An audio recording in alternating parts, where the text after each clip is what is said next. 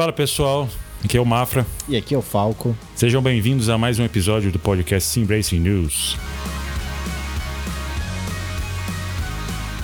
Ô Falco, já tem aí praticamente duas semanas que a gente gravou o último episódio, né? demos uma pausinha para descansar um pouco, relaxar e cuidar das crianças aqui no meu caso, né? Tá, tá difícil. três, Que crianças, maravilha. três crianças é mais trabalho que eu imaginei, viu, cara? Ô, Pô, mas quer, quer fazer um time de futsal aí pra jogar? Isso que acontece, Ué, né? cara, pois é, ué, nossa, nem brinca, cara. Quatro, quatro em é, isso é fogo, velho. Mas, mas vamos, vamos, vamos, vamos, vamos falar de, vamos falar de automobilismo virtual. pra, pra, pra gente relaxar mais um pouquinho.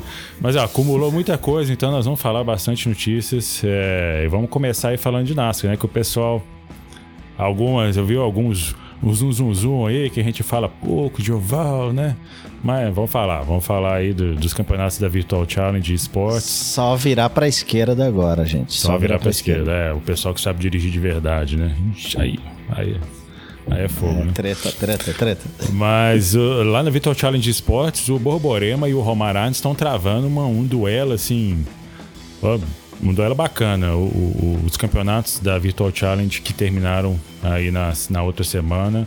Os dois terminaram na mesma semana, os dois de, de, de picape, né? De truck. É, um deles foi vencido pelo Borborema, mas a corrida final foi o Romar que ganhou, mas o Borborema, Borborema marcou ele ali e conseguiu ganhar o campeonato. E na segu, no segundo campeonato foi a mesma situação. É, o Borborema, o Romarans precisava ganhar e o Borborema tinha que chegar, não sei, em quinto ou sétimo, sei lá, não sei qual posição exatamente que era. A gente chegar um pouquinho mais para trás, acho que era quinto mesmo. E teve uma bandeira amarela logo no final da corrida. E aí vem, no final da corrida, assim, acho que menos de 10 voltas. E aí é aquele dilema que o pessoal da Fórmula 1 não sabe fazer e que aparentemente dessa vez o Borborema também, o Borborema pegou o estrategista da Ferrari. Não parou no Que pit. beleza. Não parou no pit na hora da bandeira amarela, Borborema, olha lá, hein? Ou pode fazer isso, cara. Aí ele ficou na pista, ficou, acho que ele ficou em primeiro, né? Se, se eu tô lembrando bem aqui, mas com pneu velho. E a galera veio jantando, inclusive o Romar, que era o concorrente direto, precisava ganhar a corrida. Ele passou todo mundo, ganhou a corrida. E o Borborema caiu pra sétimo e perdeu o campeonato. Perdeu o campeonato assim, né? O Romar ganhou e o Borborema perdeu, né? Então, ó, vamos, vamos É. demitir esse, esse engenheiro aí, o Borborema. É, o bigode não. O poder do bigode não funcionou dessa vez, mas, pô, ficou para os parabéns aí pro Romar, É. Pro Romar Aranes, que é um nome forte aí que, que, que apareceu e que evoluiu bastante aí nos últimos tempos, né, Mafra? Ah, o Romar tem, tem andado muito. É, eu parei de andar de NASCAR tem alguns anos já. É, ele já estava andando bem na, na época que eu parei, mas agora, nos últimos anos aí, ele tá, tá junto com o Borborema, ele tem dominado os campeonatos, ele tá de parabéns. é, são os caras a ser batidos aí. É uma, um, então, um pequeno comentário, é, mudando para o campeonato oficial do, do iRacing, né, a iNASCAR, que teve na última semana. Pô, foi uma corrida muito legal, especialmente o final. É, a gente vai deixar o, é, o link aí no, no, no post do, do episódio. E o, teve um triwide no final. Mas foi um triwide assim. Triwide cabuloso. Os caras trocando, ba- batendo porta e entrando, passando por debaixo da linha lá da, da de marcação da, da reta e tudo. Um negócio animal. Vale a pena assistir, mesmo que você não goste de, de oval. Mas, assim, como, como corrida de automobilismo, foi um negócio muito empolgante. Até o presidente Racing postou é, no Twitter lá, pô, que final e tal, um triwide. E foi realmente muito emocionante. Digo que eu assisti esse final e eu gostei também. Então, pra vocês aí que não gostam tanto só de virar pra esquerda, vale a pena assistir. Dá uma olhadinha, dá uma olhadinha lá no nosso Twitter que, que o Mafra compartilhou essa, essa chegada aí que foi alucinante. Vale sim, vale sim. E a gente, ó, pu- pulando, continuando na Virtual Challenge Esports, eles anunciaram, fizeram um grande anúncio que a gente divulgou nas nossas redes sociais eh, durante a semana aí, da semana passada, da Esports Endurance Band Sports. Esse é o nome completo, né? Que vão incluir carros da GTE, GT3 e também protótipos do HPD, né? Que é o P2 e com premiação de 5 de cinco mil reais em jogo. É, caso, sim, É, de até 25 5 mil reais, né? Isso. caso 25 equipes é, se inscrevam, né? Pode falar, Paulo. Não, pô, iniciativa muito legal aí da, da Virtual Challenge. Uh, mais uma vez solidificando a parceria com a Band Sports é. e tentando trazer um bom campeonato de endurance aqui para o Brasil, né? Vai ser um campeonato, além de ter corridas longas, um campeonato longo que ele vai se estender até a metade do ano que vem, com previsão até para uma corrida de 24 horas, né? Mas em média as corridas vão ter de 4 a 6 horas uh, e sempre com, com as com as transmissões ali dentro das redes sociais do Band Esportes. Então, mais um passo aí para o automobilismo virtual. E os aplausos novamente, né? É, que já tem se tornado corriqueiro para Virtual Challenge e Esportes e para Band Esportes de estar tá dando essa força, né, e vendo o potencial do automobilismo virtual no Brasil. É, grande iniciativa. Vamos deixar o link para as inscrições também no nosso post desse episódio. É, vamos passar para a IRB Esportes, que na, na semana passada eles tiveram uma corrida da Masters of Track Road to Pro, que o nosso querido piloto, é, nosso patrocinado lá, o professor X, Flávio Xavier, líder do campeonato, mas não foi uma boa corrida para ele não, né, Falco? É, não. Quem, quem foi o nome aí dessa etapa foi o Gabriel Cavegani, de McLaren. Muito, é. Em Bathurst andou demais, ganhou a corrida principal, chegou em segundo na, na corrida sprint. E acabou dando uma apertada aí em cima do Flávio, né? Uh, na disputa por esse título. Hoje, depois dessa, dessa etapa em que o Flávio perdeu aí o bônus do segundo caldo de cana com pastel, né? Que seria o bom resultado aí na, em Bathurst, mas, mas não rolou. Uh, o Flávio continua liderando o campeonato, está com 87 pontos, mas o Cavegani está com 81 pontos. E a próxima etapa vai ser na segunda-feira que vem uh, no circuito de Imola. E Imola é um circuito que beneficia fortemente a McLaren, que é o carro que o Cavegani está andando. Né? A McLaren atropela aquela última chicane no, no final do circuito, onde a Mercedes do Flávio acaba tendo dificuldade. Então a gente tem chance aí de ver esse campeonato esquentar mais ainda. E a gente, pô, Cavegani, parabéns, tá andando demais, só que a gente tá aqui na torcida pelo pelo piloto que, que recebe o nosso caldo de cana com pastel, né? É. Mas o que a gente quer no fim das contas é um belo de um campeonato, uma bela disputa e veio o Cavegani, piloto da Sub Racing, Uh, tendo essa, essa, esse ganho de desempenho, uh, apesar dos pesares ali, é, é, até a historinha, né? Ele teve um problema de conexão durante a corrida de Bathurst, estava piscando bastante durante a primeira metade da, da primeira bateria uh, e foi um problema de, de conexão, que ele estava no Wi-Fi. Uh, o que aconteceu, pelo que ele comentou na entrevista para a RB, foi que a mãe dele abriu uma janela uh, da casa que, que no primeiro andar e aí a conexão estabilizou e melhorou, né? Então, pô, muito legal tudo isso aí e esperamos aí ver esse campeonato pegando fogo, né? É, já tá pegando fogo, né? Seis pontos de diferença é nada, praticamente. Né? Ainda mais Exatamente. essas corridas com duas baterias. E o Carlos Barreto aí já tá 22 pontos atrás do Cavegani, que é o segundo colocado. Precisa correr atrás, hein, em Barreto. Ainda dá para chegar. É, Barreto... Dá para chegar, mas. Dá, mas dá para chegar. Mas o Barreto chegou em. Barreto chegou empatado em pontos com o Cavegani nessa etapa, né? Mas o Cavegani foi muito bom e foi, foi o piloto que mais pontuou em uma etapa uh, nesse campeonato até o momento. Então, parabéns aí pro Cavegani e, e vamos ver se a gente consegue talvez oferecer dois ou três caldo de cana aí pro Flávio, vai que ele que ele se, se anima mais aí, né, com esse tipo de, de bônus. É, aquela chamadinha é, mas... no RH também, assim, aquela chamadinha no RH foi pra ser providencial. e também na semana passada tivemos mais uma etapa da Masters of Track Pro Series uh, que ocorreu em Silverstone. E essa foi uma corrida que foi extremamente acidentada, mas que acabou com a vitória do Eric Goldner. O Goldner acabou sendo o vencedor da corrida, o Ricardo Rico eh, chegou na segunda colocação e o Dino Filippa na terceira posição. Esse a Pro Series aí que se consolida agora com a liderança do Eric Goldner com 105 pontos, que vem seguido aí pelo Canapino e o Ricardo Rico, ambos empatados na segunda posição com 98 pontos, e o Eduardo Borgert, ou Borgert, eu nunca, até ele me corrigir, eu não vou saber o que é o correto. Estamos né? sem saber ainda, uh, Eduardo. Com... Como é que fala seu nome? Pois é, com, com 96 pontos. Então, mais uma disputa aí muito forte aí na Pro Series do RB, mas a corrida teve, teve diversos aí incidentes que talvez merecem algum comentário, né, Mafra? É, existe um, uma brincadeira nos bastidores aí, né? Quando há, há algumas corridas da, da IRB são muito acidentadas, seria a Masters of Crash, e não a Masters of Track. Né?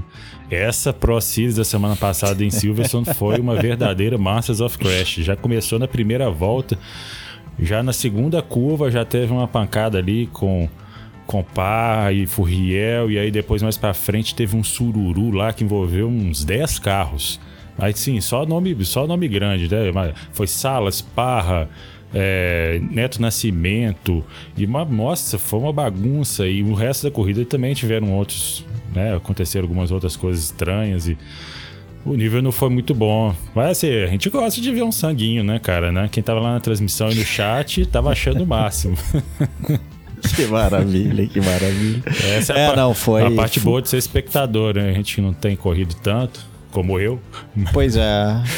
Pois é, mas, mas mais uma vez aí uma corrida em que em que teve muitos acidentes e a gente espera aí que talvez na próxima etapa uh, os pilotos consigam passar talvez da primeira e da segunda volta, né, e mostrar que o porquê que o nível deles é tão próximo assim, né? É um grid muito forte e a gente espera ver mais excelentes corridas aí nesse campeonato. É, tem muita gente, ontem... tem, é só um comentário extra, tem muita gente que não está na posição que eu acho que deveria estar nesse campeonato, né? Talvez por conta de alguns acidentes, algumas coisas aconteceram, então deve ter gente com sangue nos olhos aí chegando para as próximas etapas da Pro Series. Vamos aguardar, estamos aguardando vocês aí, pessoal que está mais para trás no campeonato que pode se recuperar.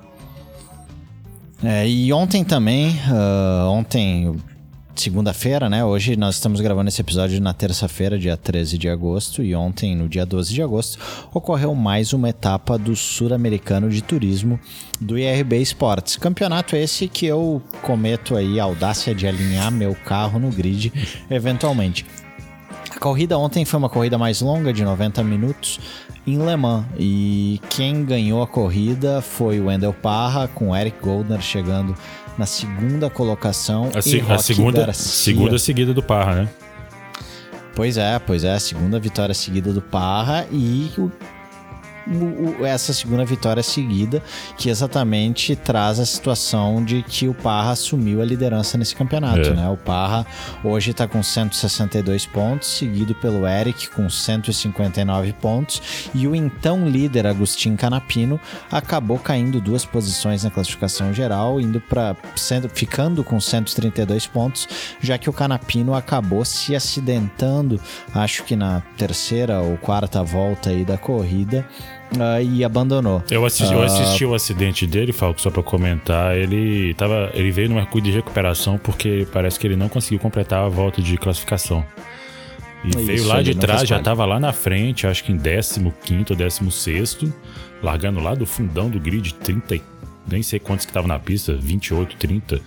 E ele. 33 ou 34 33 ou 34, eram, é. Dele veio passando a galera, sangue nos olhos mesmo, mas teve um problema. Acho que na segunda volta caiu um pouco para trás, para vigésimo e alguma coisa, vigésimo segundo. E ele tava ali numa disputa, tinha uma disputa grande de três, quatro carros. E na hora de fazer aquela curva para direita fechada, no final da reta Mulsanne, rolou um vucu-vucu lá e bateu ele, mais um monte de carro lá e ele acabou saindo da corrida naquela hora. Então foi uma corrida, foi terror para ele, que ele saiu da liderança do campeonato e tá agora 30 pontos atrás do Parra, que é o líder. Pois é, pois é, ficou, ficou ruim para ele, mas poxa, é um piloto que não se duvida de nada nunca, né? Não. Então são mais duas etapas aí nesse campeonato e, e ele vai conseguir buscar. E a minha corrida, cara, foi, foi surpreendente, na verdade, é, no sentido positivo e no sentido negativo, é, porque eu basicamente não tive tempo de treinar nada na semana passada. Uh, e no dia, ontem, no, no, dia da corrida, teve. Foi um dia de temporais aqui no Rio Grande do Sul. Eu tive problema de TV queimando aqui em casa e Maravilha. mais um monte de problema. E acabou que eu não consegui entrar no servidor para aquecer. Uh, no que eu olhei para o relógio, que eu consegui me liberar um pouquinho, era tipo 9h35 da noite, 9h40 da noite. Eu resolvi, bom, vou entrar e vou ver como é que acontece o quali. E na pior das hipóteses, eu largo dos boxes, enfim, né? Pelo fato de não ter aquecido, né? Não, não, não prejudicar ninguém. Uh, mas eu acabei fazendo a 11 posição no qualifying, fiquei a um segundo e meio, acho, do tempo do Parra. Boa, uh, achei bom, né? Pelo, achei bom pelo fato de não ter treinado na semana passada e de não ter aquecido, né? E na corrida acabou que eu consegui escapar de um, de um, um acidente. E quando eu vi, eu tava em sétimo. Né? E eu digo, pô, mas tá, tá, tá errado isso. Ah, já tá ia rolar o um aumento que... já. Né? O patrocínio que vai tá, aumentar. Tá, pois é, pois é. O que, que tá acontecendo aqui, né? Esse grid assim, eu em sétimo. Na frente do Rock Garcia, não... Luizinho Gonzaga. Falco tava brilhando ontem na corrida lá. Pois é, cara, tava, tava legal. E só que eu tava. Só que o meu ritmo de corrida era muito ruim. Como exatamente eu não, não tenho tido a possibilidade de fazer muitas oficiais, eu tava com um pace de, de constância muito ruim. Ah, eu acabou que quando eu tava em sétimo eu tomei um slowdown ali na saída das Porsches.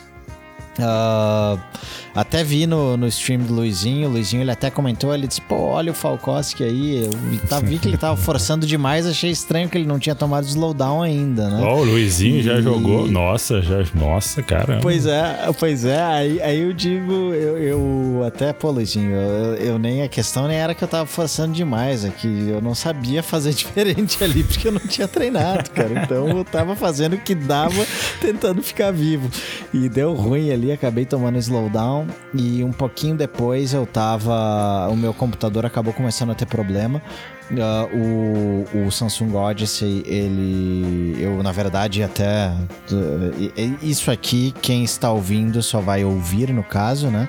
Uh, mas eu tô agora aqui com, com o Lenovo Explorer e o, o Samsung Odyssey, né? Fazendo coleção que... de realidade virtual Exatamente, aí. Exatamente, que isso aqui a gente tá, a gente tá preparando um review aí, um comparativo entre esses dois headsets, né? Legal. Uh, e eu voltei a correr ontem com o Samsung Odyssey, então Uh, só que o que ocorreu foi que eu tive um problema de queda de FPS para 20 a 30 FPS.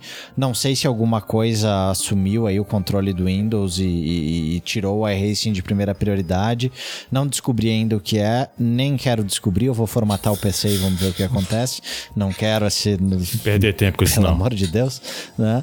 E, e eu acabei abandonando a etapa, né? Então, mas foi, foi, foi legal ver que numa, numa etapa onde aparentemente todo mundo estava um pouquinho nivelado, porque eu tive a sensação de que ninguém conseguiu treinar muito ou quase nada. Uh, quando eu também não consegui treinar muito e quase nada, eu consegui andar um pouquinho melhor, né? Então vamos ver se eu consigo treinar mais para as próximas etapas.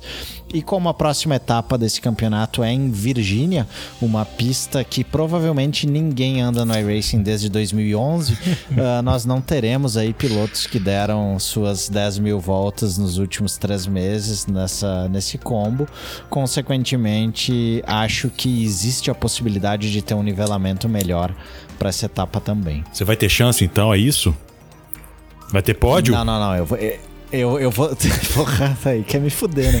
Mas o, a gente vai ter chance de talvez andar no top 17 ou top 18, entendeu? Tá bom, tá é, bom. Essa é a chance que eu tô buscando. Tá, porque tá nas bom. outras corridas ali, cara, top 18 era vitória, né? Ah, é, ó, que isso, um nível muito bom. É, não, eu até queria, queria agradecer o pessoal da IRB aí, mandar um alô, que eles comentaram sobre o podcast lá, uma hora que apareceu o Miguel Paludo, falaram sobre o sobre a gente e o episódio passado com o áudio do Paludo. Então, valeu aí, Wilson, pelo, pelo, pelo alô lá na, na transmissão. E agora o Eric chamando para o pit stop. Voltamos em instantes.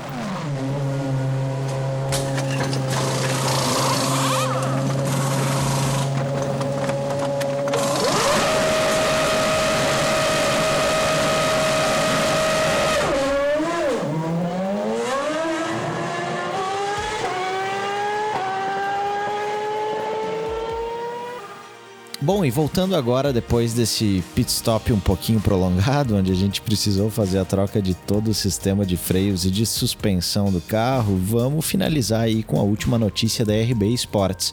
A RB, em conjunto com a Porsche Império Carreira Cup Brasil, Uh, anunciou a segunda etapa do Porsche eSports Carreira Cup Brasil, que vai ocorrer entre os dias 10 e 14 de setembro deste ano no circuito de Spa-Francorchamps.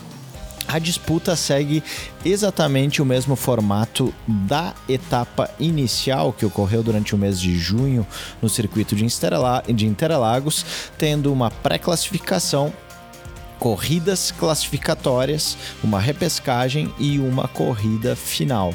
Uh, mais uma bela oportunidade aí para os pilotos do automobilismo virtual brasileiro aparecerem, tendo em vista que uh, com a divulgação uh, feita pela Porsche Império e por todos os grandes portais de comunicação do Brasil, o que se mostrou de uma forma absurdamente interessante para a primeira etapa desse evento.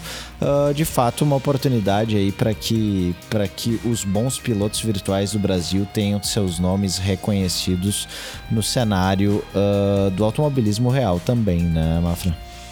É, só lembrando que são, vão ser duas clínicas é, de pilotagem sorteadas com o carro oficial da categoria, o Porsche, chamado Porsche Experience na verdade, eu não sei se o Porsche Experience é uma outra coisa, se a clínica é também uma outra, mas tudo bem. Tem, tem várias premiações e uma.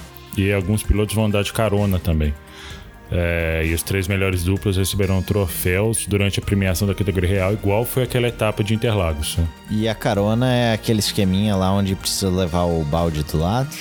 Bom levar o balde, porque é a cadeira elétrica, né, cara? Então Sim, já, já se prepara. Não vai comer um negócio muito pesado antes, não, senão. Complica. Nada de churrascada antes de entrar nesse carro, né? É, putz, não dá não. Vai, vai de leve, um negócio light antes. e também, pô, já vamos, vamos passando à frente aí, né? Mas o que aconteceu aí com a CC? Parece que teve um update aí do, do time model deles uh, nessa última semana.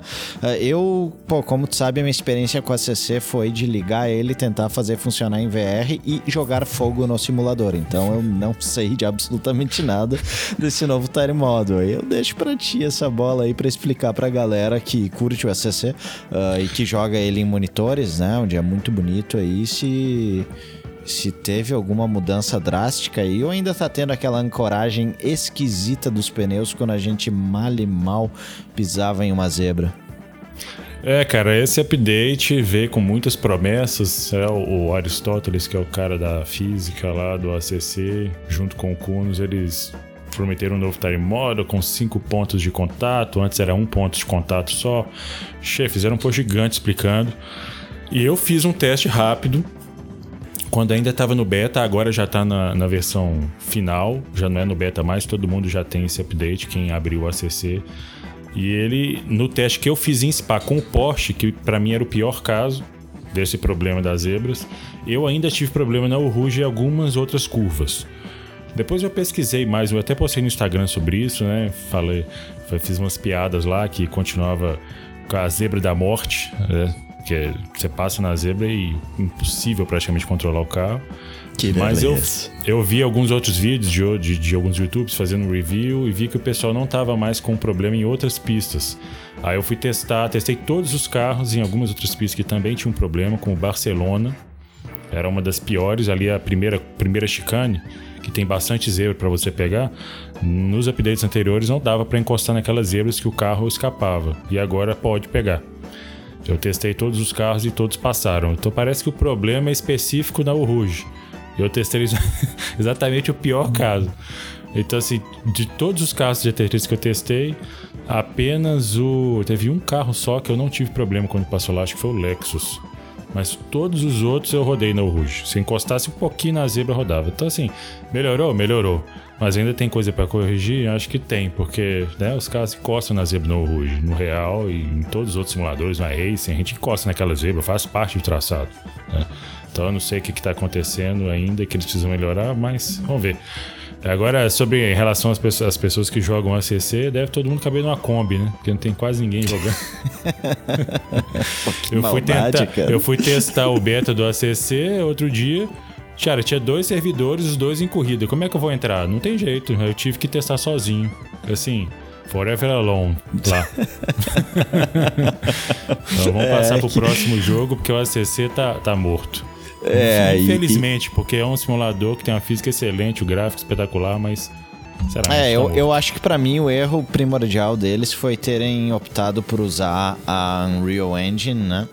Ah, acho que É. foi uma escolha errada, mas enfim, viva e morra pelas suas escolhas. E espero que eles vivam, mas eu acho que eles vão morrer.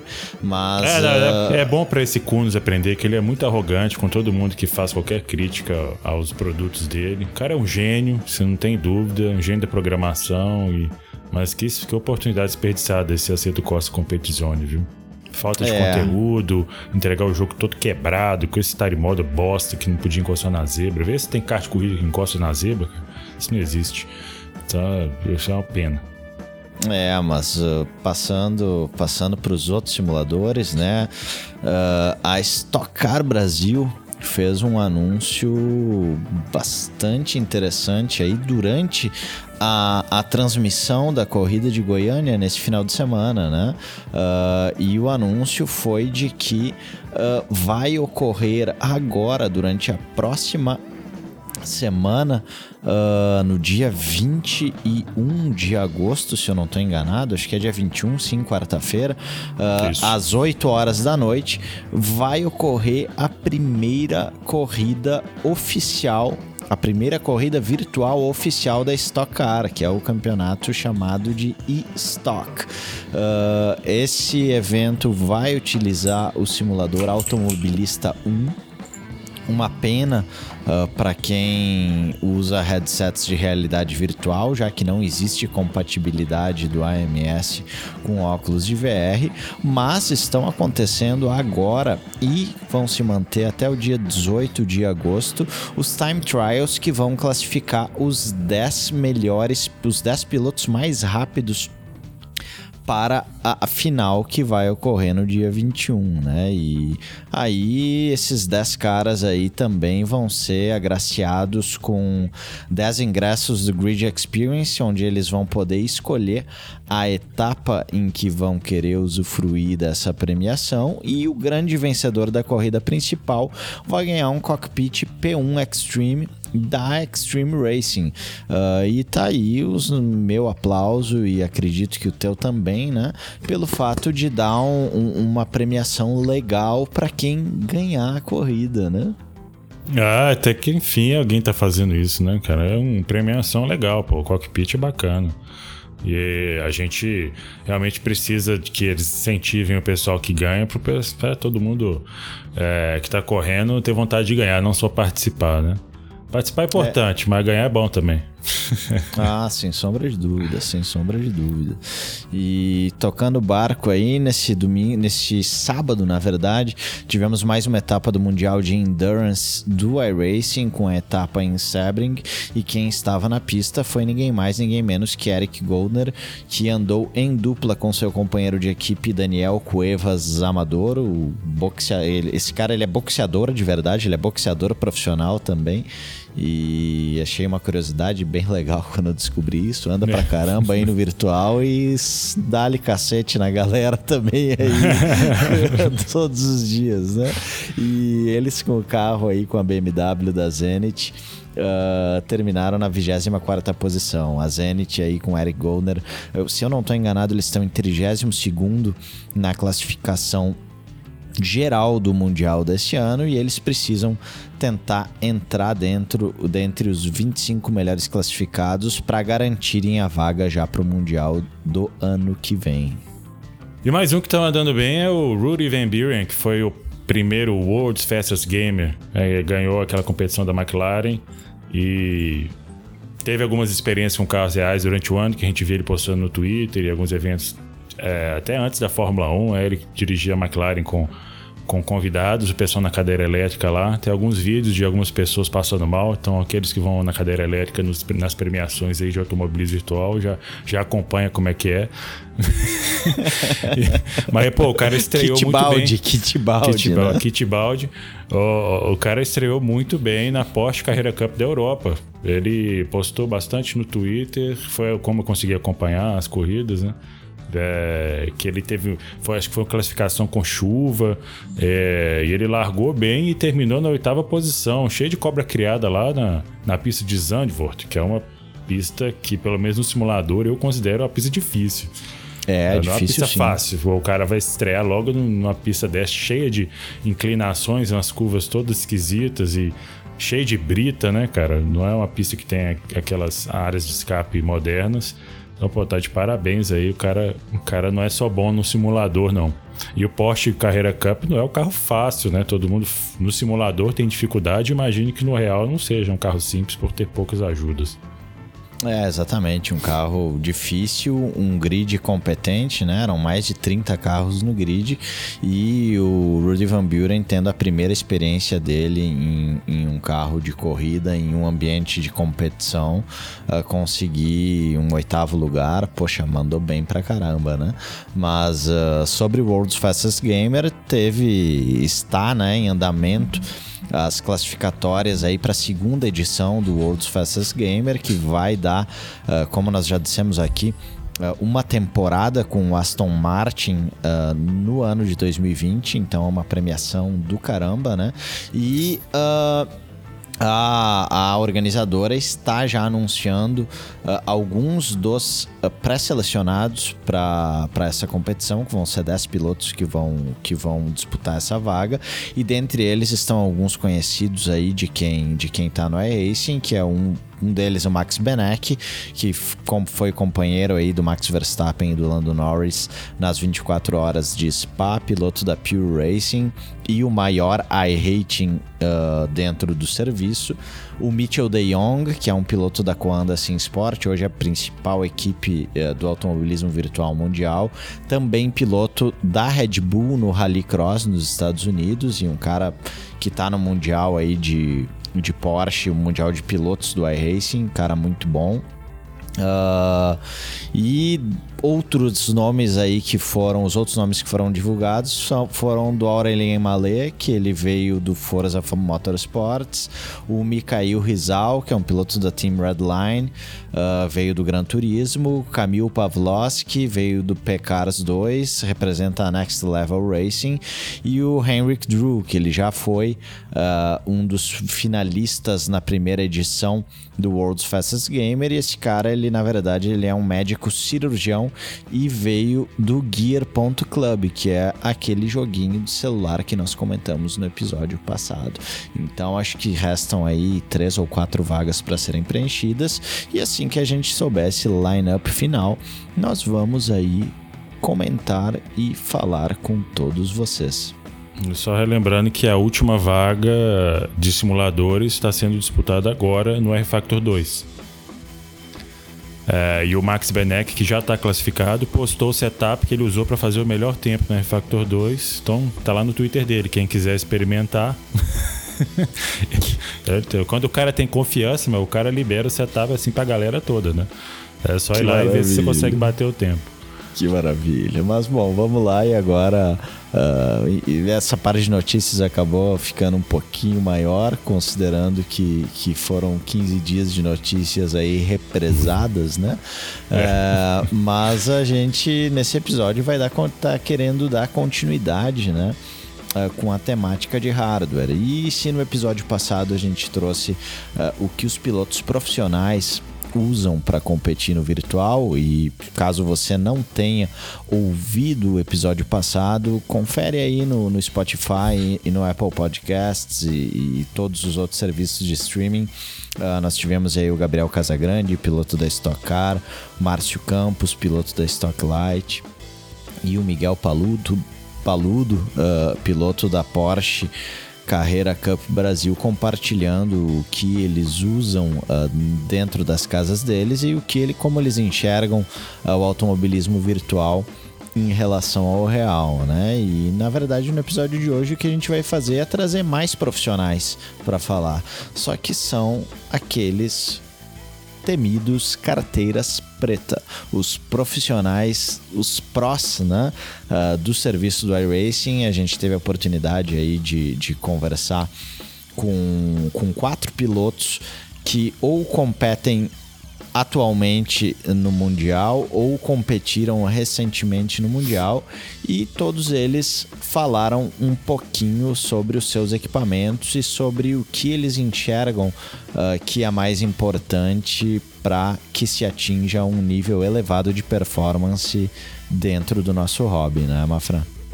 É, são comentários muito legais e vamos começar com o Eric Goldner que é o único representante brasileiro atual no Mundial de GTE do iRacing de 2019.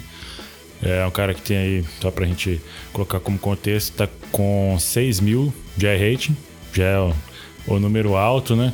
O cara passa de 6 mil, o negócio já começa a ficar perigoso.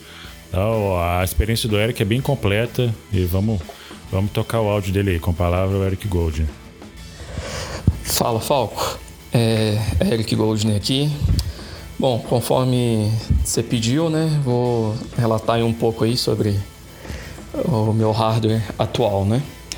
Bom, então em termos de PC mesmo, desktop, eu estou atualmente com um Ryzen 1600X com 16 GB de RAM e uma 1080 Ti da, da MSI. É, essa máquina eu tô com ela desde finalzinho de 2017 na qual eu tinha um, um Intel de terceira geração, um 8400, e aí fiz essa, esse upgrade para a plataforma Ryzen e peguei na época como placa de vídeo uma RX 480, depois é que eu fiz o upgrade para 1080 Ti. É, futuramente, em termos de máquina, aí, eu estou pretendendo ir para o 3700X para ajudar aí na, nas lives, né, streaming. Isso aí tem sido um, uma dinâmica bem legal de fazer aqui. Então, acho que vale a pena dar uma investida nisso. É, no quesito de, de monitores, eu comecei com um ultra-wide da, da Dell de 29 polegadas, lá em 2013 mais ou menos. E quando ainda é, jogava o GSC, né, o Game Stock Car e o automobilista, né, logo em seguida. E aí lá pro meio de meio não, né, iníciozinho de 2017 assim, eu, eu iniciei a ideia de começar a, o projeto dos três monitores. Então, acho que março, maio mais ou menos assim, eu comprei o primeiro monitor, era um AOC, né, de 24 polegadas, 144 Hz, um, um, um MS. E comprei para testar um pouco, né? Ver se adaptava o painel, né? Aquele monitor da, da Dell era um painel muito bom. E esse é voltado mais para a questão de velocidade, talvez, talvez sentisse alguma dificuldade. E aí testei, falei, bom, é isso mesmo e tal. Tava para comprar os, os outros dois quando meu irmão teve uma viagem para os Estados Unidos assim meio que de última hora e ele lá surgiu a oportunidade de pegar o Oculus Rift, que era o que estava bombando no momento né, na questão de, de realidade virtual, né, do VR. E aí ele trouxe esse óculos e pronto, né? Aí foi aquela aquela questão de de imersão e sensação que o óculos traz e acabei ficando com ele e abandonando o projeto dos, dos três monitores. É, aí, em sequência, eu usei esse, o Rift, né, ali desde, acho que um pouco antes de junho de 2017 até o final do ano passado, 2018. Aí, quase dois anos, então, com o Rift. No momento em que eu acabei optando em fazer o teste de fato agora com os três monitores. Fiz a mesma ideia, né? Comprei um, um Game Max de 27 curvo, 144 Hz, um MS. Gostei um pouco dele e de, no fim do, do ano mesmo, também um mês e pouco depois, aí adquiri os dois e desde então tenho usado as três telas. É, em termos de volante, cara, eu acho que como a maioria eu comecei também com o Logitech G27. Comprei lá em 2013, mesmo num, numa questão de só para brincar ali mesmo. Mas aí com o tempo que vai começando a usar, né, com muita frequência e tal, ele começou a apresentar aquele famoso problema das leituras do, dos pedais, né? Que começa a apresentar leitura lá do nada. Mesmo limpando, ele voltava a apresentar com mais frequência esse problema. E aí eu fui cansando, fui perdendo a paciência e aí comprei o, o Fanatec V3, né? Com, com célula de carga e tudo. Isso foi lá para início de 2017. Aí eu usei um, um, um, V3 com a, com a base do Logitech ainda do G27 até eu acho que setembro, outubro de 2017, quando a base finalmente morreu. O, FF, o force feedback dela parou de funcionar. E aí, bom, já que é para comprar, então agora eu vou comprar algo melhor mesmo. E aí na época eu optei pelo Fanatec CSL Elite. É, em termos de a questão cockpit mesmo tal, eu não tenho um, né? nunca tive muito espaço. Onde eu morava antes, era, o espaço era um problema. Onde eu tô morando desde ano passado também é um, é um pouco de problema. Então, eu não tenho um cockpit em si, eu uso um aquele suporte da Cockpit Extreme para a base e para o pedal. E usava já desde o G27. Quando eu comprei o, o pedal, eu fiz uma adaptação pra, com uma chapa de madeira para poder conseguir prender. E depois, quando comprei a base, eu fiz a furação para a base do, do, da Fanatec, que também não, não encaixava. Depois disso, ficou tranquilo. Em termos de cadeira, eu uso uma cadeira da DX Racer, que é uma cadeira um pouco mais parecida com um banco, né? Mas ainda assim ela é de rodinha, então tem que também fazer umas gambiarras para conseguir prendê-la ali e não ficar movimentando. é, bom, a classificação né, da questão do ano passado aí para o Mundial né, de pilotos lá do, do iRacing, eu fiz então basicamente com esse, com esse hardware mesmo que eu citei, né, o, o pedal V3, a, a base CSL Elite, já com esse computador e com a mudançazinha um pouco antes de iniciar as etapas do VR para as três telas. Aí tanto que eu não corri nem a primeira nem a segunda, fui correr só lá na terceira quando eu já estava mais bem adaptado. E, bom, com relação ao impacto né, que os upgrades trouxeram, né, eu acho que, pelo menos no meu caso, como eles foram todos um pouco escalonados, né, foram ocorrendo de tempos em tempos, eu acho que eles tiveram impactos bem específicos que, né, que puderam. que deu para sentir bem. Né? Então, primeiro foi a questão né, de sair de um monitor direto para o VR. Isso foi algo que eu acho que trouxe aquela sensação, aquele feeling, a imersão, uma noção mesmo de profundidade de você estar tá dentro do carro e principalmente a capacidade de entender né, aonde você está no mundo ali da, do, do jogo, do carro, da simulação o que auxili, auxiliou também nas questões né, do, da entrada de curva, do apex, que no monitor é muito difícil de você perceber. Então, quando você tá ali dentro do carro com óculos na cabeça ali, aquilo parece tão natural que te ajuda a perceber muito essa questão. E aí foi um, um primeiro, uma primeira evolução que eu tive bem grande. Depois a questão acho que do pedal, é, de cara assim, quando você troca, você não consegue perceber, mas com o tempo você nota o, a capacidade, o quanto a capacidade de frenagem de forma bem feita e constante vai te ajudar nos tempos e você também ser mais constante em um stint mais longo.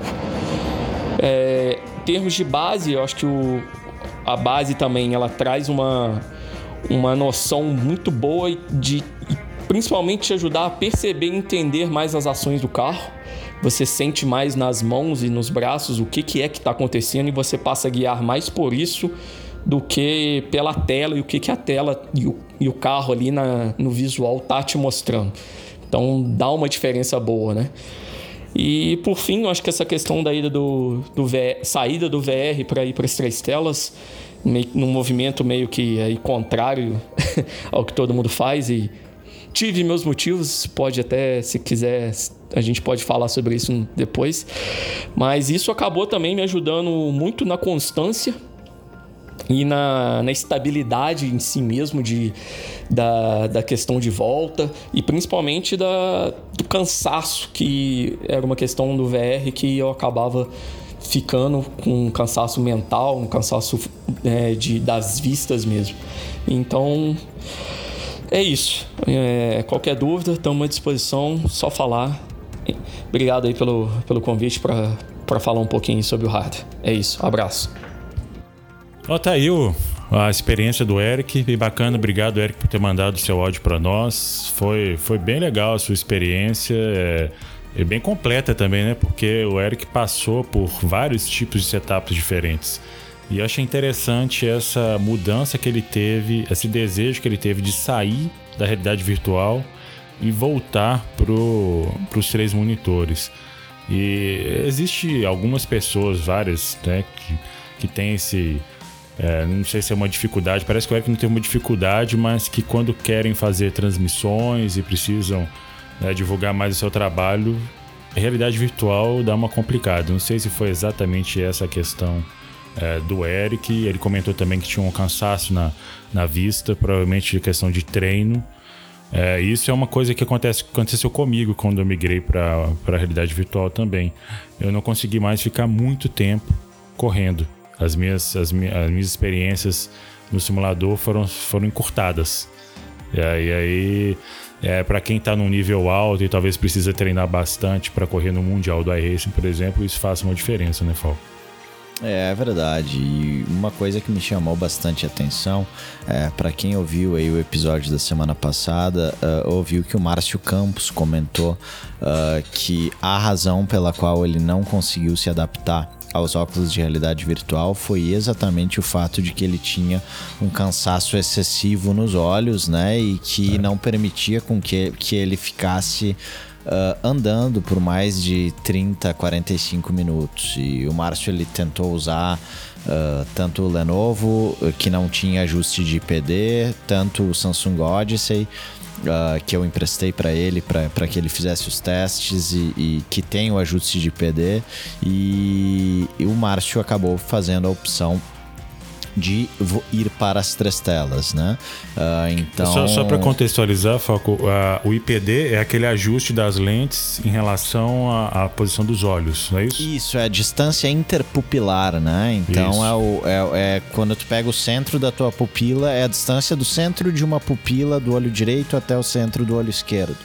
Uh, então, esse é um ajuste bastante importante. Acho que a gente ainda vai, vai falar, gravar um episódio aí falando especificamente sobre, sobre VR e monitores, né? Onde a gente vai entrar um pouquinho mais a fundo dentro dessas, dessas peculiaridades, né? Mas achei bastante, bastante é, interessante ter essa, esses dois pilotos aí terem reportado exatamente a mesma questão, né? Outra coisa, naturalmente, que, que uh, o Eric comentou sobre o VR é, é a situação de que uh, a percepção de profundidade melhora, né? E de fato, né?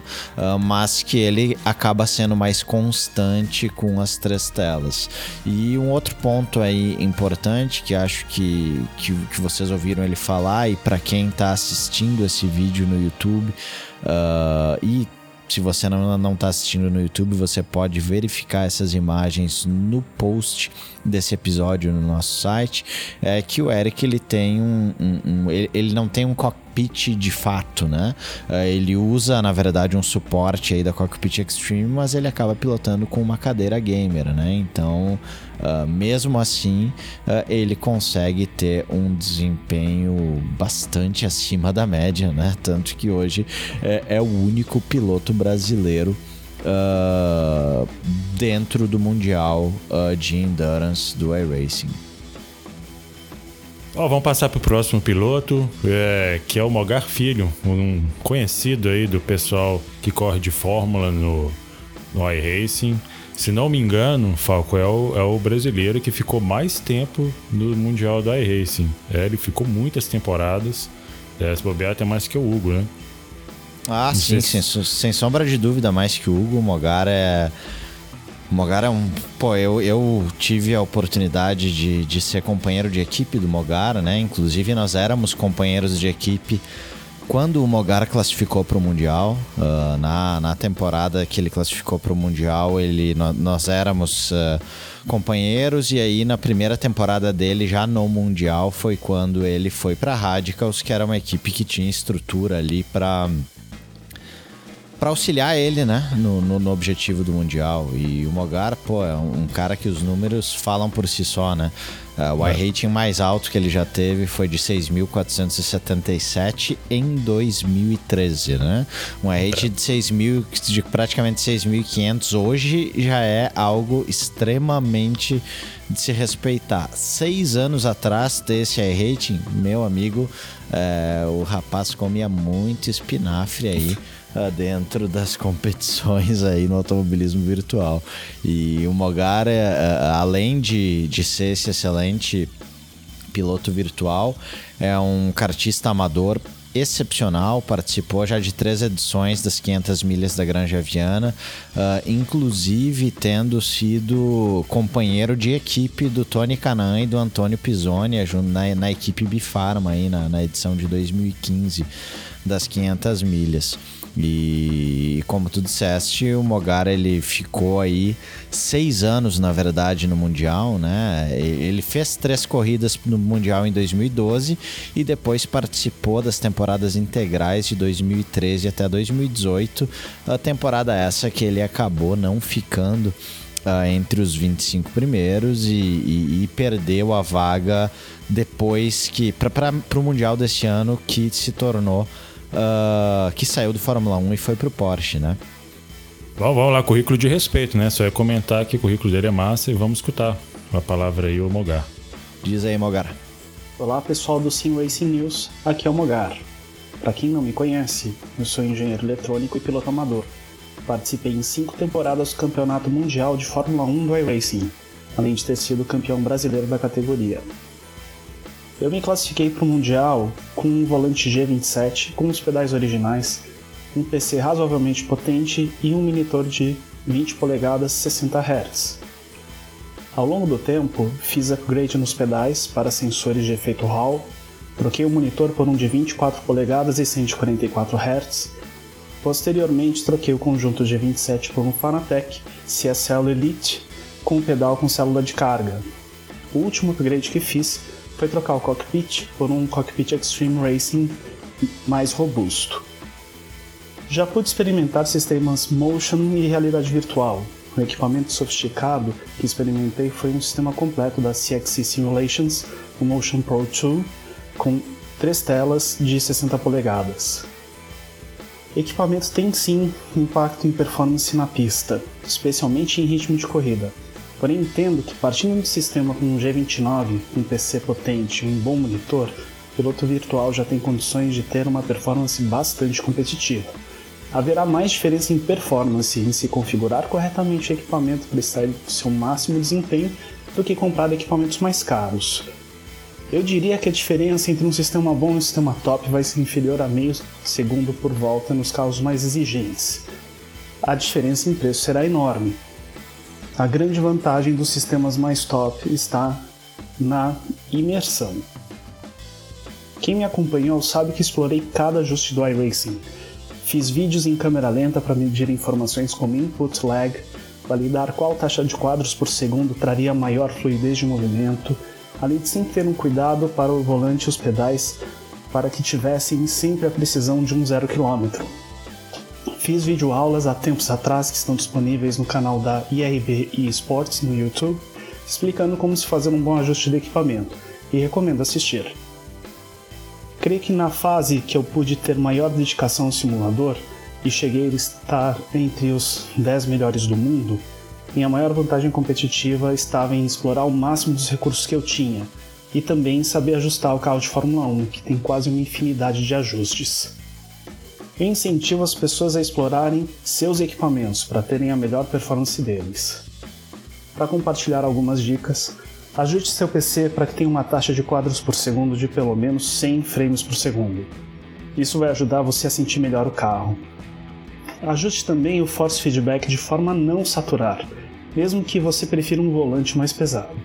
Pois se o force feedback saturar muito, você não vai ter a sensibilidade quando estiver pilotando no limite. Também mantenha seus pedais calibrados e com sensores limpos. Qualquer ruído nos sensores vai fazer diferença em pilotagem de alto nível. Agradeço a atenção de todos e até uma próxima. Bom, voltando aí, uh, Mogar, muito obrigado aí pelas tuas palavras aí. Acho que é, tu, eu, eu basicamente considero o Mogar como um dos caras uh, mais técnicos e mais detalhistas que nós temos no automobilismo virtual no Brasil. Com é, certeza. Acho que pela, pela fala dele aí, uh, dá para notar que ele é um cara extremamente meticuloso. Uh, eu só lembro que, Mogar, tu errou, velho. Tu errou. Não foram cinco temporadas no Mundial, cara. Foram seis completas, velho. Olha, ganhei de ti, ganhamos de ti nessa aí. Conseguiu não, pegar não... um erro. Pô, o Mogar, até, até comentar aqui, ele não errou uma vírgula, uma pontuação, não comeu uma letra em nenhuma palavra mas colocou o número errado de temporadas que você fez, Mogar. Que isso? Mas ó, o Mogar, Mogar é, ele nasceu no país errado, O cara é o Lorde inglês, né? É impressionante a, a qualidade do, do áudio que ele mandou, a clareza das coisas que ele comentou e o, a parte técnica que você mencionou, Falco. Ele, eu lembro de gente, ele fez um post no, no fórum do iRace alguns anos atrás explicando sobre a melhor taxa de frames que você poderia ter para ter o melhor desempenho, extrair o melhor desempenho do seu equipamento. Né? É, eu tenho é, o Wilson Neto e algumas pessoas que gostam de extrair o máximo do equipamento para ter o melhor desempenho, seguem essas dicas até hoje. É, eu, inclusive, fui uma pessoa que seguia as dicas dele e para mim fez diferença. Né? São, são dicas embasadas com a, é, consciência no meio. É, o é, negócio é, não é engenharia, negócio, né? Não, é, é, não é uma, uma tentativa, uma tentativa e erro, não é um negócio tirado da bunda, não. O cara pesquisou, estudou, fez coisas com as câmeras, como ele comentou aí no áudio. Então, é um negócio de alto nível. É, ele, ele no post lá ele fala, ele segue teorema de Nyquist. Não, ele, ele, o cara, ele, ele vai a fundo. Ele, é complexo. Ele vai a fundo. É. E ele é engenheiro por profissão, né? E realmente é um cara extremamente meticuloso. Uh, dentro do post aí, uh, no nosso site, você também vai poder encontrar o link para essas videoaulas sobre configuração de equipamentos aí que o Mogar mencionou no áudio dele e que, apesar de serem um pouquinho datadas, uh, são ainda de extrema utilidade para fazer o ajuste ideal do equipamento. Acho que é, isso que o Mogar falou de que o equipamento bem ajustado acaba tendo uh, melhor impacto dentro da tua performance possível do que uh, necessariamente o equipamento mais caro. Acho que é um, é um fato. E se você quiser aprender um pouquinho mais aí, confere lá no nosso post que que todos os ensinamentos que vêm do Mogar, eles são muito válidos e, e com certeza absoluta aí a gente não está falando de achismo, a gente está falando de, de um cara que estudou e que, e que comparou efetivamente todos os parâmetros sobre os quais ele se refere. É, e mais, teve resultado, né? O cara ficar seis temporadas no Mundial da Race não é qualquer pessoa. É, então, assim, pode seguir que o cara tá falando, que o cara não tá falando bobagem, tá falando uma coisa que ele aplicou e que deu resultado para ele, né? Tá, é tá verdade. É um piloto virtual e tá de parabéns e obrigado mais uma vez por ter mandado o seu áudio para nós, Mogar.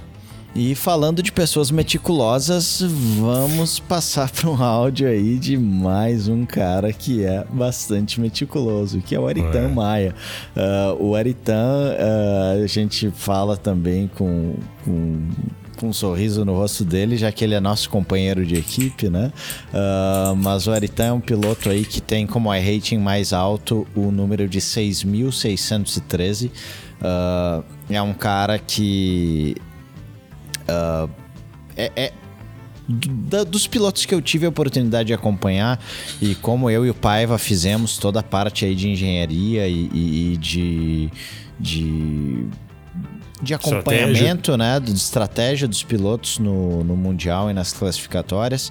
Uh, o Aritan é, sem sombra de dúvidas, o cara, um dos caras mais constantes que eu já vi uh, dentro de uma pista uh, e um cara também extremamente meticuloso, com uma percepção absurda, sabe? É, ele, ele é um daqueles caras que que a gente quase se irrita assim, porque ele consegue ver e sentir coisas que para mim tá igual, entendeu? Ah, olha, é, é, é 1% aqui, se tu colocar 1,3%, cara, muda.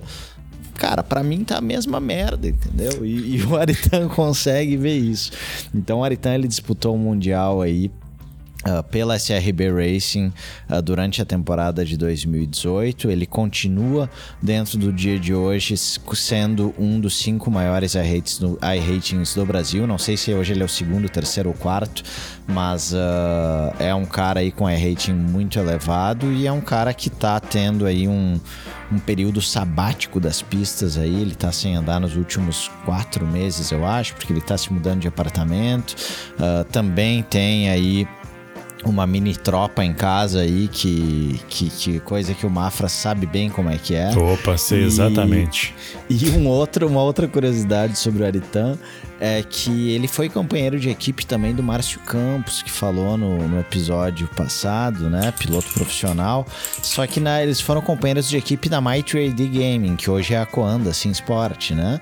E participou da Pro Series do Air Racing, que era a série que dava que, que possibilitava se classificar para o Mundial uh, em 2010, junto com o próprio Márcio Campos, né? Uh, Naquele ano, o Aritan ele disse que a razão pela qual ele não conseguiu se classificar foi porque o carro utilizado foi o V8 australiano, né? Uh, e ele teve um pouco de dificuldade para se adaptar com o V8 australiano. Mas é um cara aí que tem história no automobilismo virtual e vamos ouvir aí. Ô Aritão, o que, que tu tem para nos contar, velhinho? Fala pessoal, Aritan Maia aqui. É, sobre a minha experiência com hardware, eu comecei em 2009 a correr, né? E eu já comecei direto com o G25, que na época era considerado um excepcional volante, né? Era até um sonho de consumo de muita gente, né? Porque naquela época o que era mais popular era o Momo, né? Da Logitech, é, o Drive Force GT. E realmente o volante era, era, era demais, né? Era muito bom e tal, os pedais assim sólidos, não sei o quê, mas as coisas evoluem, né? É, de lá eu pulei é, mais ou menos ali por volta de 2012, 13, eu acho. Pulei para uma base Fanatec V2, e o salto realmente foi muito grande, mas eu mudei só o volante, continuei com os pedais é, do G25, né? Nessa época eu, eu, usava o pedal do G25 com o mod Nixin, que o pessoal já abordou inclusive no tópico, nos tópicos passados, nos programas passados. E de fato é um upgrade absurdo para quem usa um pedal do G25 e G27 a sensação de, de frenagem ela muda completamente. Né? Algumas pessoas não se adaptam, mas eu realmente vou sempre defender o mod Nixin, porque eu acho que ele bem utilizado, ele realmente é sensacional. Ele muda muito mesmo, né? A, a sua capacidade de, de, de fazer uma frenagem um pouco mais precisa, né? E, enfim, então fiquei com a base Fanatec V2, que foi um baita salto, muita diferença mesmo. Um force feedback mais suave comparativamente ao G25, que tem aquelas engrenagens dentadas, né? E, e o do G, o do, da base Fanatec, você já não tem isso, você tem a correia lá, né? A, a fita lá deles lá, e, e ela é bem suave. E a força também muda completamente. Então foi assim, foi, foi para abrir os olhos mesmo, né? Porque tinha de possibilidade. E posteriormente eu mudei para uma para um direct drive no volante, né? E mudei o meu pedal para um Protosintec, né? Peguei o PT1, né, que hoje está na tá na versão 2 já, né? Hoje é o PT2 que é vendido, né, da Protosintec. É um excepcional pedal, especialmente como custo-benefício, né? Mas ele só é vendido nos Estados Unidos e ele tem um, uma limitação muito grande de batches aí, né? De liberação de, de unidades. Mas, então, assim, é, já do, do, do pedal do, do, G25 com mod Nixin pro Protosintec, por incrível que pareça, e eu já testei também o Roisingveld, é, já tive a oportunidade de testar outros pedais também, inclusive os pedais da Fanatec.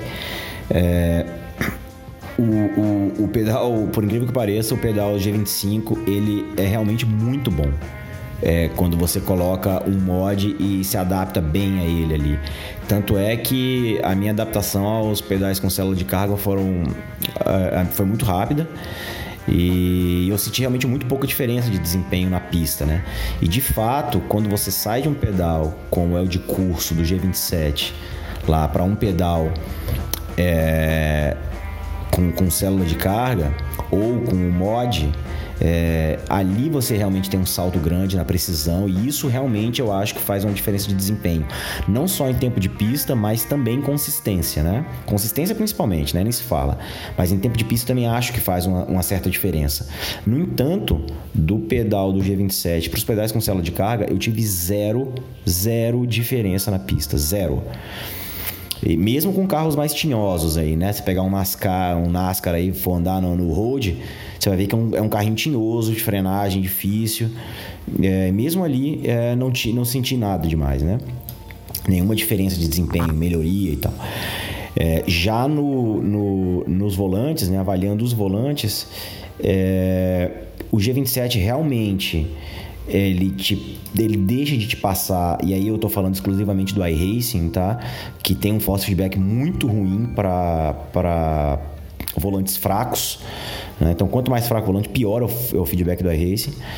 É, aí você tem um salto. Quando você sai do G27 para a base V2, você tem realmente um salto e eu acho que a consistência continua sendo o principal fator ali de ganho, mas o tempo de volta também acho que você consegue acabar extraindo um pouco mais é, pela sua consistência. No entanto, do, da base Fanatec V2 para o Direct Drive, é, a minha experiência foi que eu não mudei absolutamente nada. Nada, nada, nada, nada mudou. Óbvio, o volante é mais forte, óbvio, o volante passa mais, mais tem um feeling mais refinado, né? Passa mais detalhes. No entanto, isso não fez nenhuma diferença em tempo de volta, né? É, e, assim, eu falo com muita tranquilidade. Esse, eu, eu realmente nunca optei por hardware pensando em desempenho. Na verdade, eu sempre pensei em, em, ficar mais divertido a brincadeira, né? E, e, eu, eu confesso que nesse ponto eu acho que eu fui bem sucedido nas escolhas. Eu acho que o Direct, Direct Drive realmente dá mais diversão, né? Porque você sente mais a pista, sente mais o carro, fica divertido realmente. E os pedais com célula de carga também dão um, um, um belo upgrade ali, né? No, no, no, na brincadeira, né? Agora é, outra coisa também que dá um belo upgrade na, brinca na, brincadeira, mas também que não tem diferença de desempenho nenhuma, é o, o, a realidade virtual, né? Hoje eu já andei com, com um monitor, já andei com três monitores e hoje eu ando com um Rift.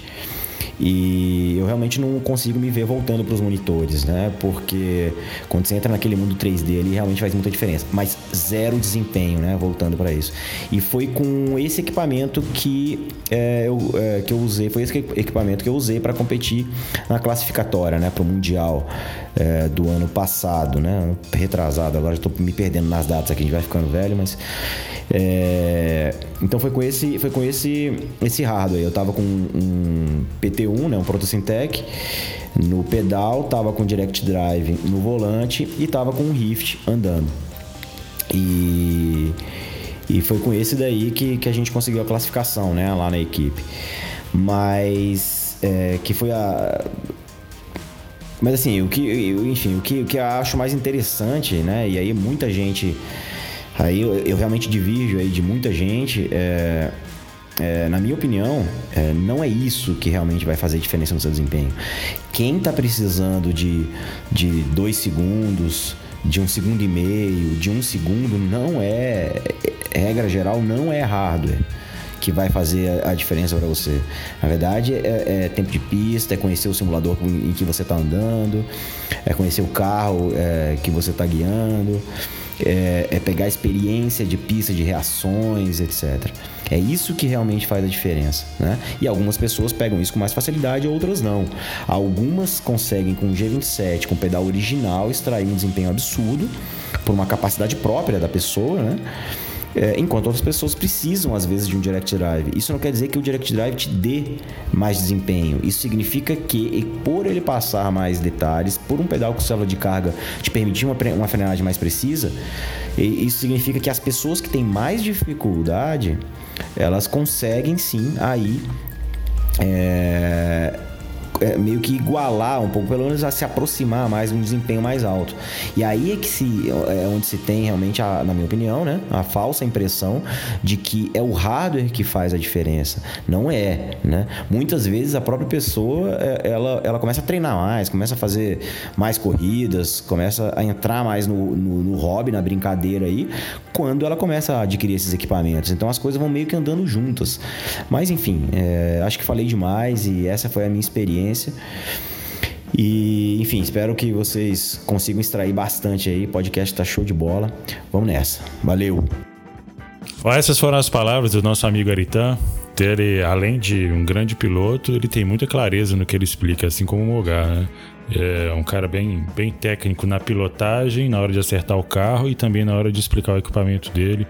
Ele tem a sensibilidade, como o Falco falou, de, de saber o que está dando certo ou não. E sempre na equipe ele comentou sobre essas coisas. Né? Então, os comentários dele sobre é, o pedal do G25 com o mod Nixin, a mudança para o Fanatec e agora o, o, pedal, esse pedal aí, Protosintec, né? pedal da NASA que o camarada tem. É, são assim, são bem legais e é uma, uma coisa que eu me identifiquei, porque foi um, um problema que eu tive quando eu troquei os meus pedais do G27 pro, pro Fanatec. Apesar de não ter sido a base, é, de ter sido. não ter sido mudança tão grande como o dele, que foi do G25 pro Proto Syntec, mas para mim aqui, putz, foi uma diferença muito grande. E ele, ele é, comentar que sentiu uma diferença maior saindo do G27 para a base V2 do Fanatec e uma diferença menor do Fanatec para o Direct Drive, acho que só confirma aquilo que a gente comentou no episódio passado em relação a, a, a certos níveis de diferença de equipamento que a gente que a gente tem que na verdade são só para melhorar a nossa experiência e não a pilotagem, constância, etc. Que talvez com o Fanatec você já tenha tudo que você precisa para ser um piloto top e constante em questão de tempo e, e manter o mesmo ritmo, né? É, os comentários do Aritan foram meio foram uma confirmação disso. É, e duas coisas, né? Uma que o Aritan, a gente brinca com o Aritan uh, dentro da equipe porque ele é um cara que, que às vezes ele tem fases em que ele acha que ele tá com bastante azar, né? Então, seja por queda de conexão uh, e situações às vezes que acontecem em pista no iRacing que acaba sobrando para ele e, e, quando ele não tinha culpa alguma, né? Uh, isso inclusive aconteceu em uma etapa da classificatória para o Mundial. Nós, o Aritan tava no no carro, ganhando a corrida em Nürburgring. Nossa. Abrindo a última demais, volta para ganhar a corrida e a conexão dele caiu, né, meu amigo? Cara, é, isso, aí. isso aí não tem, não tem base essa aí, cara. Essa foi muito isso triste aí, esse negócio. Isso aí, poxa, é, é realmente, né? Mas. Uh, para comprovar, talvez, essa situação de que o Aritan pode ter um sapo enterrado aí dentro do quarto dele, a Protosintec anunciou, cara, há 30 dias que estão fechando as portas, né? É, deixa eu pegar meu bonequinho de voodoo. Aritan, o que, que tá acontecendo, rapaz? Não, mas a Protosintec, é, é, eles têm os pedais muito bons, né? E são. Os pedais são. É um, é um tanque de guerra, né? Mas a Protosintec uh, acaba que anunciou uh, há cerca de 30 dias que está encerrando as atividades. Eles vão continuar fazendo os batches né, de, dos, dos pedais, onde eles fazem cerca de 20 ou 30 pedais por vez até o início de 2020, se eu não estou enganado, e a partir daí eles vão uh, fechar as portas. Então não vai ser mais possível adquirir esse pedal que o Aritan uh, tem, né? E um outro detalhezinho aí que me chamou a atenção é que o Aritan ele fez uma comparação uh, em relação à frenagem e ele usou um exemplo de frear um carro difícil como um carro de NASCAR em road que tu teria bastante controle, né?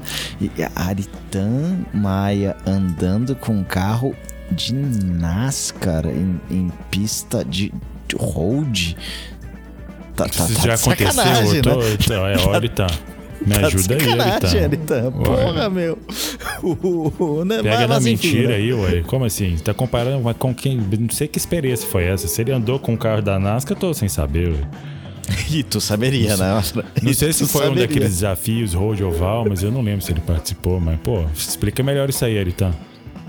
É, então, mas bom, vamos lá agora. O, o nosso quarto piloto aí, é, que nos agraciou com, com um pouquinho de seu tempo aí, ah, nos mandando as suas opiniões sobre equipamentos, foi ninguém mais, ninguém menos que o grande Bruno do Carmo. Bruno, que teve como seu iRating mais alto o valor de 6.885 alto pra caralho, né? É. E, e competiu no Mundial de Endurance, ah, tendo classificado pela então equipe Racing Brasil no ano de final do ano de 2016, a equipe que quando começou o Mundial acabou se tornando a Bardal Sim Racing, né? Onde ele fazia dupla com o Neto Nascimento. E esses dois caras competiram no Mundial de Endurance nos anos de 2017 e de 2018, tendo conseguido alguns excelentes resultados junto a todas essas cobras criadas do iRacing. Cobras criadas que o Bruno, cobra criada que o Bruno também é, né? Mas, ah, Bruno, fala aí, velho, o que, que, que, que tu nos fala aí sobre o teu equipamento? Fala pessoal, aqui é Bruno do Carmo, piloto da Divena Esportes, e eu vim falar um pouco sobre meu equipamento que eu tenho para fazer corridas e campeonatos do Air Racing. Também falar sobre essa questão de performance versus hardware. Muita gente sabe que eu tenho um equipamento simples e me perguntam bastante se eu tivesse um, um equipamento diferente, eu teria uma performance diferente em pista. Então, a começar pelo meu equipamento, eu tenho um computador faz muito tempo, é um FX 6300, 8 GB de RAM, uma GTX 1060, três monitores e um G29. Cadeira normal de escritório, mesa também normal, nada muito extravagante. É, eu acho que a maior diferença que eu senti foi quando eu coloquei os três monitores e quando eu troquei do G27 para o G29 não em performance de pista mesmo, tempo de volta, mas eh, os três monitores, por exemplo, a maior questão ali é em disputa de posição. Você tem muito mais noção de espaço, eu tenho muito mais precisão em ultrapassar ou defender uma posição do que em tempo de volta. Para mim isso é, é zero diferença. Você não vai ser mais rápido ou mais lento tendo três monitores ou um monitor. E do G27 para o G29, a maior diferença é o pedal do freio, né? Ele tem aquela carga de pressão mais ou menos 60% do cursor. É, ali nos 40% finais ele tem uma carga de pressão. Então eu consigo ter é, uma precisão maior com, com a configuração do Air Racing. Por exemplo, eu deixo ali no carro do GT3, eu deixo a máxima eficiência de frenagem, eu sei que é em tal ponto e eu configuro esse tal ponto para que seja no, no meu cursor ali onde começa essa carga de pressão. Então, sempre que eu sinto que o pedal está começando a ficar, ele, ele tem uma resistência, ali é o ponto de máxima eficiência da, da, frenagem. Então eu consigo frear sempre da mesma forma, eu consigo ser mais consistente nas frenagens. É, agora, em tempo de volta, eu acho que não tem muita diferença. Outra vez que eu consegui testar um equipamento melhor foi no Mundial do iRacing em 2017. Eu e Neto Nascimento a gente se classificou, eu classifiquei com G27 e na última etapa do campeonato eu emprestei um Fanatec com o Rodrigo Baroni. E daí assim eu pude testar bem em casa, né? Eu já testei Fanatec em outras situações, já, te, já testei o Direct Drive, mas você ter ele na tua casa, no teu próprio habitat, assim, é, é, é diferente, né? Você consegue testar a diferença do equipamento muito melhor não tem outras questões externas, distância de monitor, de, do, do, local mesmo onde você está, que pode influenciar na tua concentração, né? Então esse, essa vez eu consegui testar, eu peguei esse, esse Fanatec uma semana antes da etapa, penei muito para me adaptar, eu demorei bastante, eu não conseguia virar a mesma coisa que eu virava no G27 nos primeiros dias. Só lá, um dia ou dois dias antes da etapa é que eu consegui virar a mesma coisa e consegui ser constante, né? Aprendi a, a pilotar com o Fanatec e esquecer de como eu pilotava com, com o G27, que tem menos force feedback, o Fanatec dá muito mais sensibilidade e, e etc. Aí a questão, a, a prova que eu tenho é, foi na classificação dessa corrida. A gente conseguiu se classificar em quinto, eu fiz o quinto melhor tempo. E até então a gente sempre brigava ali pelo top 15, sempre se classificava ali entre os 15 primeiros. E essa única vez a gente conseguiu fazer o quinto tempo. Eu, eu fiz uma volta muito no limite. E eu sinto que, para mim, eu tenho certeza que eu erraria aquela volta se eu tivesse com o G27. Então, é, é mais essa questão de, de acertar mais. Eu consigo arriscar mais com um volante melhor do que com um G27 ou um G29 que não me dá tanta precisão, não dá muito feedback do pneu com a pista. É, ali se eu tivesse com se eu tivesse colocado um grau de volante a mais no G27 ou no G29 eu teria desequilibrado o carro até na época a gente estava com a McLaren que é um carro extremamente arisco então foi foi muito no limite. Então eu acho que tempo de para mim isso na minha opinião eu acho que é muito relativo. Para mim eu, eu sinto que eu não vou ser muito mais rápido do, com um equipamento muito melhor, milhões de dólares, milhares de dólares, como tem gente que tem, né, direct drive e, e suspensão, é, tem motion, né, o cockpit se mexe, você tem mais feeling da pista e tal. Uh, para mim, eu acho que eu, eu consigo ter mais ou menos a mesma performance porque eu estou muito adaptado já com o G27, com o G29. E também a gente tem provas, né, de que tem muitos pilotos no Mundial do Air Racing hoje mesmo que andam para a para com os pilotos de ponta e tem tem um G29, tem um G27, tem um equipamento simples. Então acho que é muito da adaptação de, de cada um. Se eu, no meu caso, se eu tivesse um equipamento melhor, talvez eu conseguiria arriscar mais realmente mas eu seria muito mais rápido, eu acho que não. Isso não acontece. Beleza, galera? Isso é meu, minha humilde opinião. Obrigado a todo mundo aí que torce assistir minha corrida e tamo junto. Valeu. Ó, oh, tá aí os comentários do nosso Bruno do Carmo. Pô, bati muita porta com o Bruno já. Mas a maioria das vezes eu bati, não bati, né? Mas vi a traseira do carro dele, porque o bichinho anda, viu? É difícil de acompanhar esse camarada. e eu tive uma, tem uma, um comentário, ele comentou sobre o equipamento dele, é, que ele tem um FX 6300 da AMD. E eu tive por muito tempo, enquanto eu morei aqui nos Estados Unidos, um FX 8320. Foi um ótimo processador, corri com três monitores com ele bastante tempo. Mas, Bruno, ó, aproveita que o Eric Goldner tá, vendo, tá, tá trocando o 1600X. É 1600X que ele tem, né, Falco? O 1600X ah, ou 1600 dele por, por um 3700X, eu acho. E, pô, pega o usadinho aí do, do, do Eric Goldner, pô, um, um Ryzen 1600 já, já dá um gasto, né? Inclusive nas lives, que eu sei que você estava fazendo, e não sei se você parou por causa do, do FX, talvez seja por isso, né? mas já ajuda. Então, assim, é, eu achei interessante um comentário, o comentário que ele fez, o comentário final dele sobre a melhor classificação que ele teve no Mundial do iRacing, que ele estava com problemas no G27 dele, ou G25, não sei agora que ele falou. G27. É, G27. E ele pegou emprestado um Fanatec V2 com o Barônio. E ele fez, além da melhor posição na classificação, ele disse que teve uma constância melhor. E eu acho que esse é, é, isso foi uma constante tanto nos pilotos virtuais como nos pilotos reais. A questão da melhora do equipamento subir mais a constância do que o desempenho. É, o Bruno consegue, ele falou que conseguia ter o mesmo desempenho com o G27, mas não por tanto tempo em relação ao Fanatec.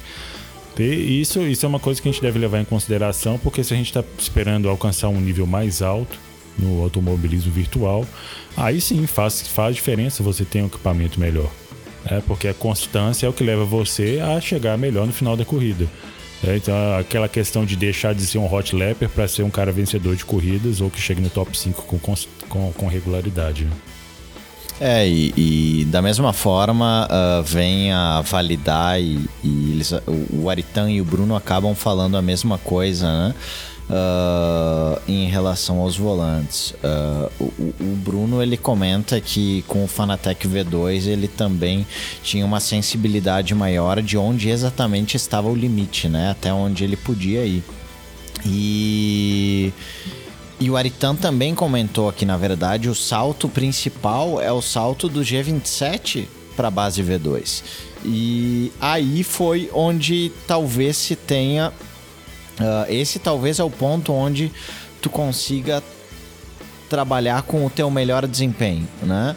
Uh, dentro dessas bases que te entregam aí talvez 6 uh, uh, Newton metros de, de, de, é Newton metro a, a é Newton metro, isso mesmo. NM. Newton, isso, isso. Então, uh, com os volantes talvez com 6 Newton metros de potência sejam o sweet spot entre tu ter o teu melhor desempenho possível uh, em relação aos equipamentos aí disponíveis, né?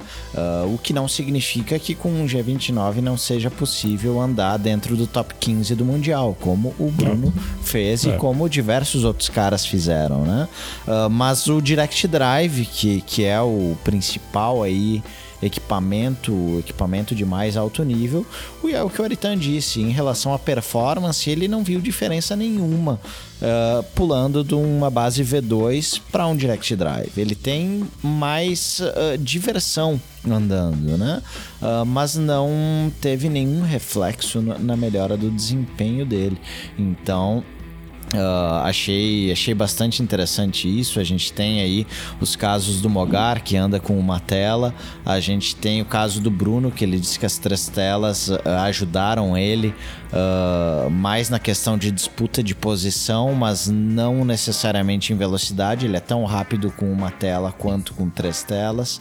Eu concordo com ele nesse ponto. E, e eu, ajuda eu também, muito, ajuda muito, as três telas ajudam muito na disputa de posição é, especialmente em oval. É, os pilotos de oval que tem três telas faz, faz uma diferença muito grande. É verdade. E então o que acaba acontecendo é, é e, existe uma ilusão, na verdade, quando se trata de equipamento, uh, em que as pessoas às vezes acreditam que sempre, se você tiver mais, uh, você talvez será mais rápido. Mas isso não é uma verdade, né? Uh, é possível sim atingir um nível de performance muito próximo do ápice. com um equipamento não tão bom. A gente e acho que todos esses áudios aí são exemplos disso. E fica aqui, pô, meu, muito obrigado aí pro Bruno mais uma vez uh, por ter uh, se, se disposto aí a conversar conosco. É, valeu. Todos os pilotos virtuais e reais que mandaram os áudios pra gente, pô, muito obrigado. Foi muito legal escutar as experiências de cada um e comparar com as nossas, é, Falco.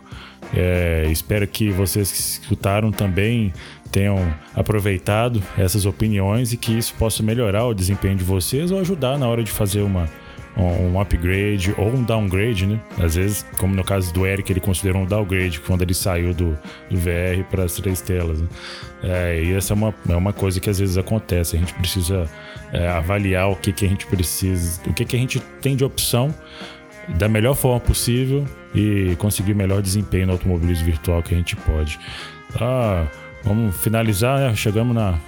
Agora tá na, na hora da bandeira, bandeira de chegada, né, Falco? É episódio é, que, pô, para mim foi, foi um grande prazer ouvir é, todos esses áudios e gostaria de ouvir o que que vocês, que nossos ouvintes, o que que vocês acharam. Façam seus comentários, é, digam aí é, o que mais que vocês gostariam que a gente falasse, né? Estamos aí abertos a sugestões de, de pauta em relação ao Sim Racing.